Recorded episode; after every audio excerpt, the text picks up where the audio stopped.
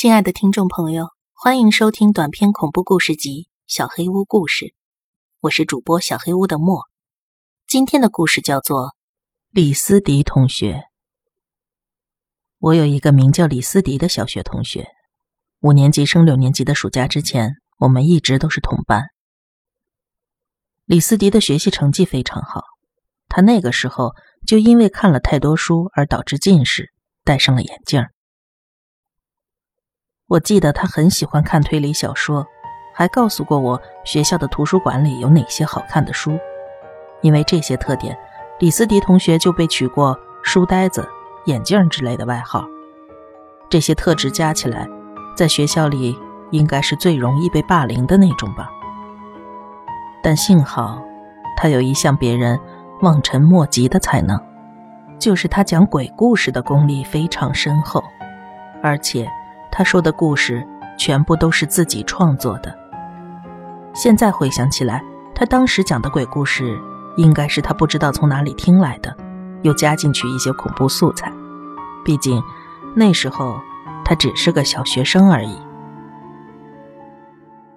李斯迪仿佛有着说不完的鬼故事，不管是谁都很崇拜他。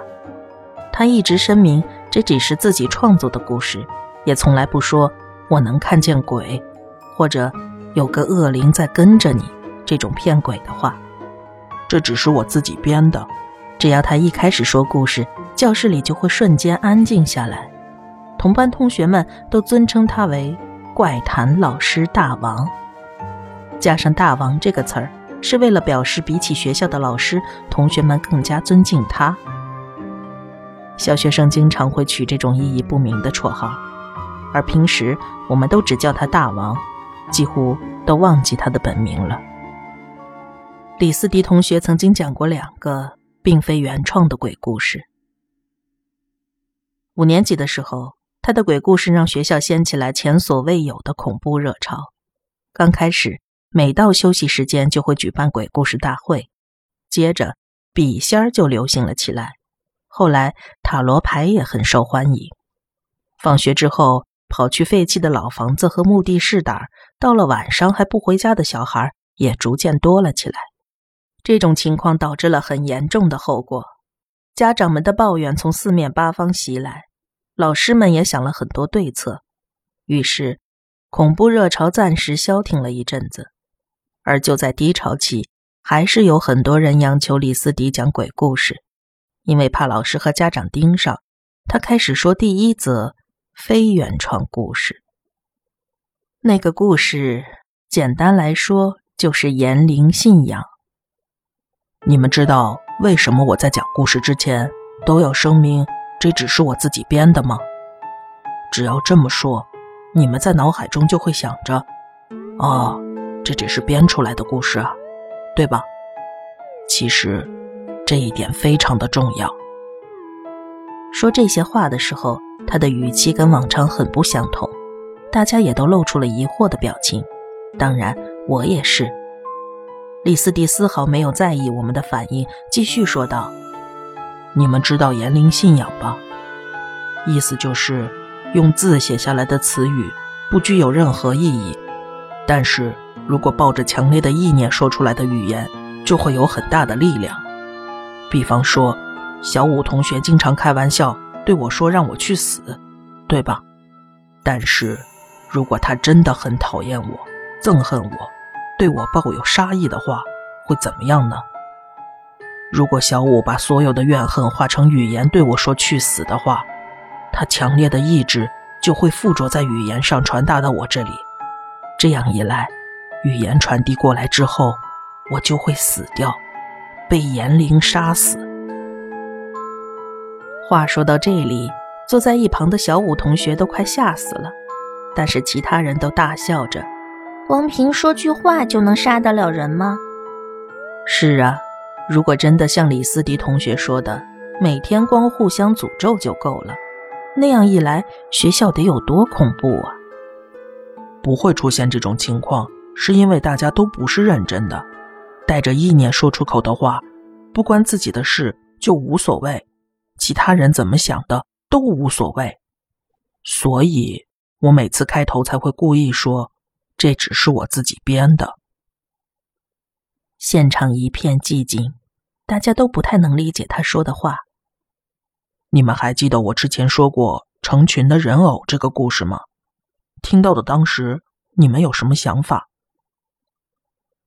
成群的人偶是李斯迪前不久才讲过的故事，大家还都有些印象。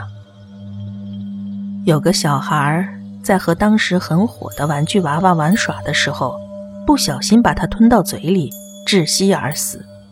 制造商不得不把玩具全部回收检查。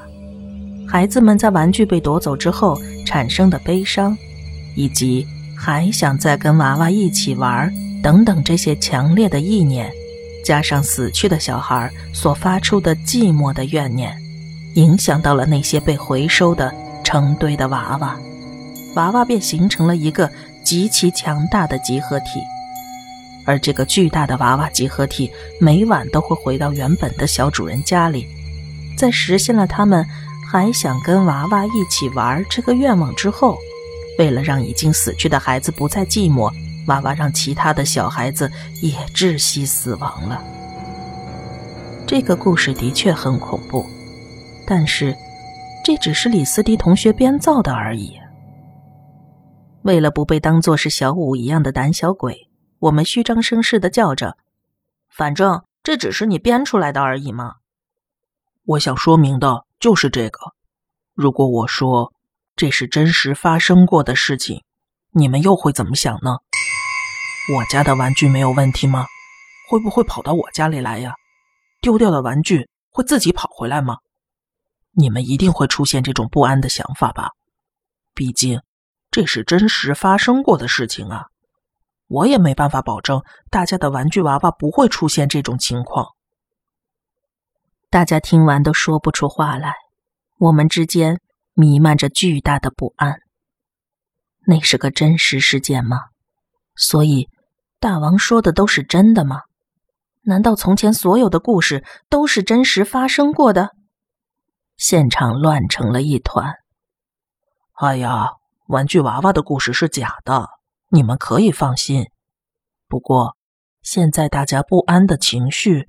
给了我的语言很大的力量。如果只有一两个人，倒还不能构成什么威胁；要是有几十个人，甚至几百个人都感到不安，心里想着搞不好真的会发生，那这些念头就会聚集起来，变成强大的意志。你们知道这些意志依附在我的怪谈故事上会有什么下场吗？我编造出来的故事。就会变成事实，搞不好真的会发生。这样的念头要是越强烈，意志就越强烈，最终变成现实。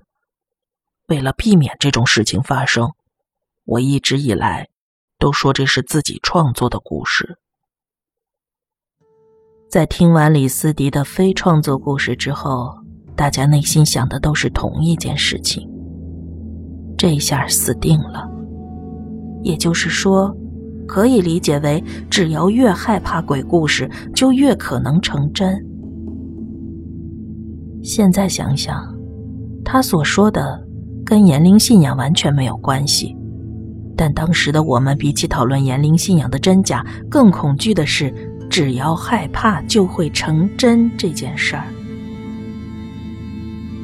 李斯迪同学所说的非原创鬼故事。短时间之内就在学校流传了开来，这也是理所当然的。李斯迪至今只讲原创故事的理由，就是因为害怕会使故事成真。为此，学校的恐怖热潮完全退散了。这就是李斯迪同学讲的第一个非原创故事。恐怖风潮并没有死灰复燃的迹象，我们也升到了小学六年级。虽说热潮已经退散了，但也不是完全不讲鬼故事了。我们班还是经常沉迷于李斯迪同学讲的故事，偶尔也有别的班的同学会来听他讲故事。过程之中并没有出现过什么问题。我们顶多会占据放学后的空教室讲故事而已，老师也多半会睁只眼闭只眼。就在小学最后的暑假要结束的时候，李思迪似乎健康上出了什么问题，第二学期就开始请了一个礼拜的长假。当李思迪回来上课的时候，很长时间没有听鬼故事的同学们都围着他。只有你一个人多放了一个礼拜的暑假。听到这句话的时候，李斯迪露出了虚弱的微笑。那天。他讲了第二个非原创故事——盖子的故事。有个小学生小 A，趁暑假时一个人来到爷爷奶奶居住的乡下游玩。虽然说是乡下，不过也不是荒郊野外，而是一个算得上繁荣的村子。小 A 对神佛鬼怪很感兴趣，来到乡下的主要目的也是研究当地的村庙，所以。他就经常在当地的寺庙附近徘徊。当他来到村外小山上的一个村庙时，他在庙后发现了一个奇怪的东西——一个木头做成的盖子。那是个直径大概一点五米的圆形盖子，从残破的程度来看，已经有相当的历史了。小 A 想把它拿起来仔细研究，却发现这个东西意外的重。是个非常坚固的盖子，厚度大概有十厘米，是用木板一层一层组合起来的。外表还能看得出一些木头的纹路，而内侧已经有些烂得发黑了。小 A 心想，既然有盖子，那应该有符合这个盖子的洞或者容器吧。他开始在周围闲晃查找，却什么都没有发现。正当他准备打消念头回家的时候，突然灵机一动，准备去庙里边查看一下。这个想法果然是正确的，庙里放着一个一模一样的盖子，盖子放在一个台子上，周围被几条草绳层层围起来，而这个盖子仅仅是被供放在台子上，并不是要拿来盖什么东西的。小 A 好奇心起，伸手穿过绳子，把盖子的背面转了过来。在背面有一个跟盖子一样大的金属圆盘镶嵌在上面。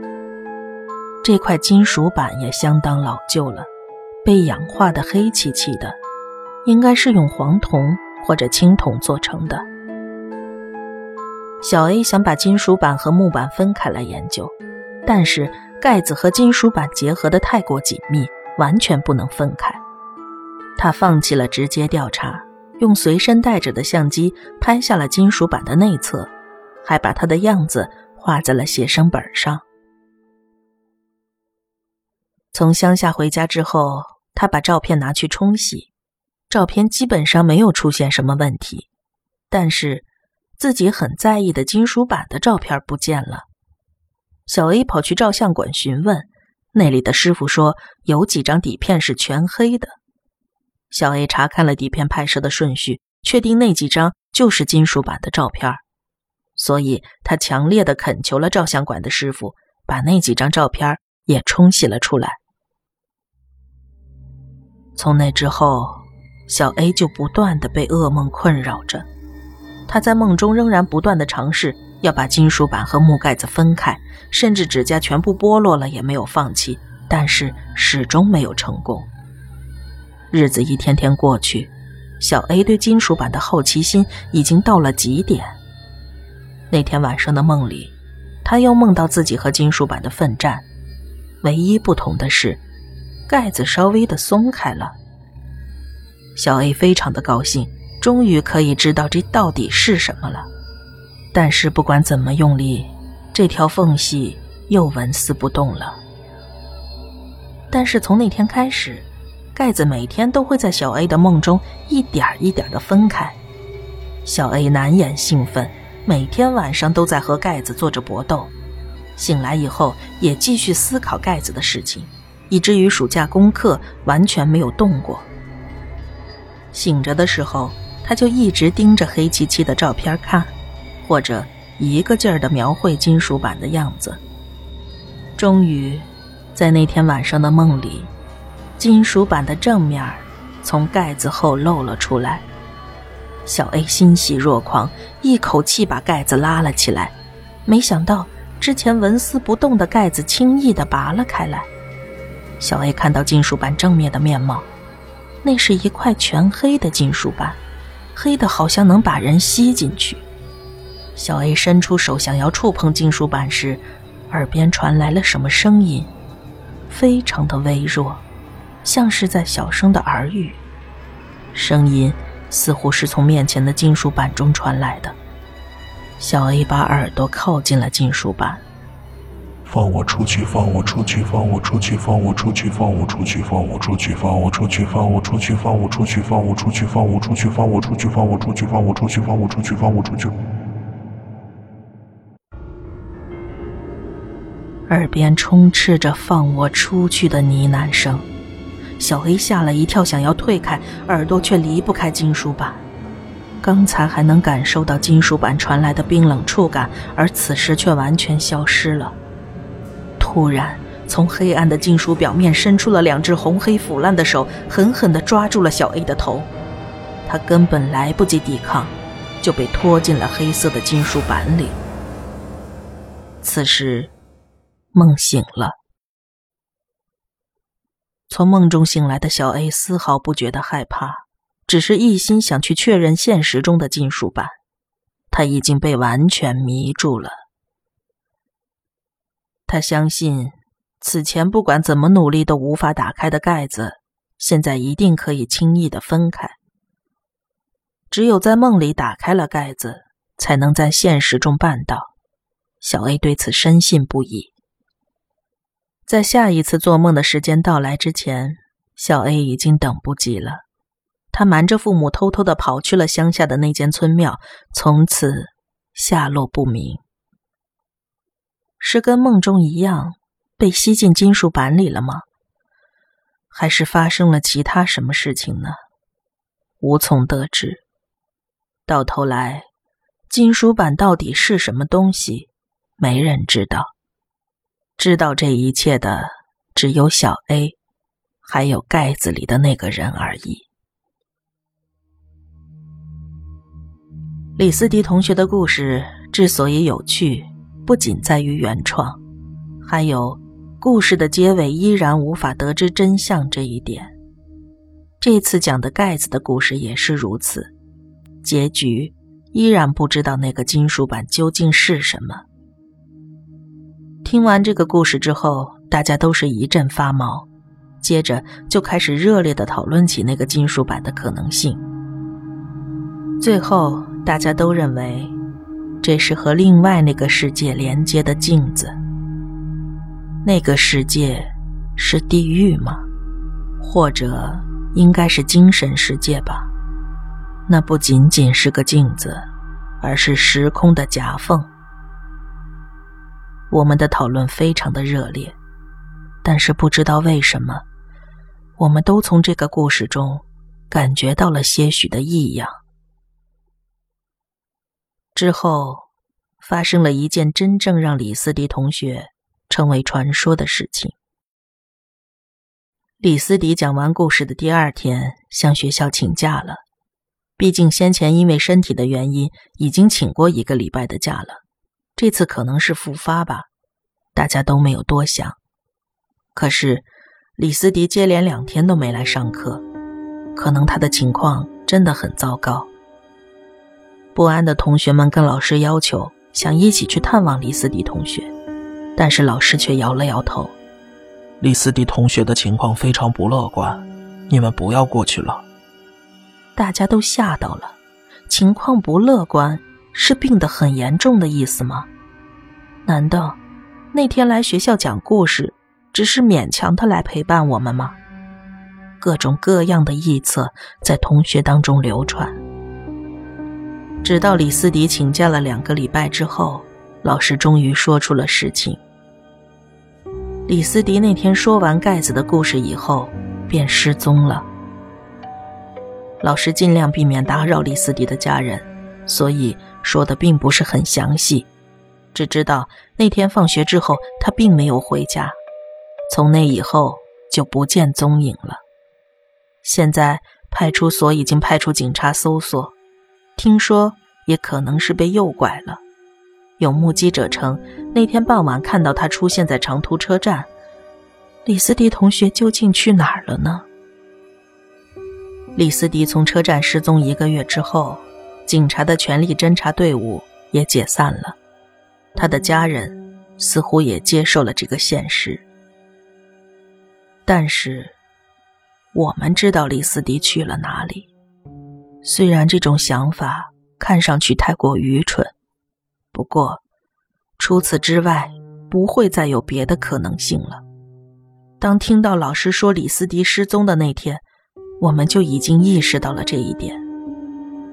那天，警方的调查方式改成了公开搜查，因为不可能排除诱拐的可能性，我们中午就放学了，并且学校要求我们以集体行动的方式回家。然而回家之后，我们又按照约定到了公园汇合。失踪这件事情超出了我们日常接受的范围，大家有些不知所措，现场异常的安静。我们有一搭没一搭的说着李斯迪同学的事情，在场的同学们也都回忆起了一件事：李斯迪在讲盖子的故事的时候，并没有像往常一样说出关键字。原来。我们当时感觉到的异样，就是这个。他当时没有说，这只是我自己编的。原来那是真实发生的事情。故事中的小学生小 A，原来就是李斯迪同学自己。他和他所说的故事内容一样失踪了。怪谈老师大王，自己变成怪谈了。这么一想，居然觉得没有那么难过了。李斯迪同学最后说的怪谈，就是他自己的故事，他变成了传说。这就是李斯迪同学的第二个非原创故事。经过了二十年，至今依然没有找到李斯迪。他的父母事发没多久就搬家了。所以也没有机会问他的爷爷奶奶究竟住在哪里的乡下，还有照片和写生本的事情。后来，我们每次开同学会时，就一定会说：“为自己变成怪谈的大王干杯。”本集小黑屋故事就到这里了。如果你做噩梦的话，没有关系，我会来把它吃掉的。我是主播小黑屋的墨，那我们梦里再见了。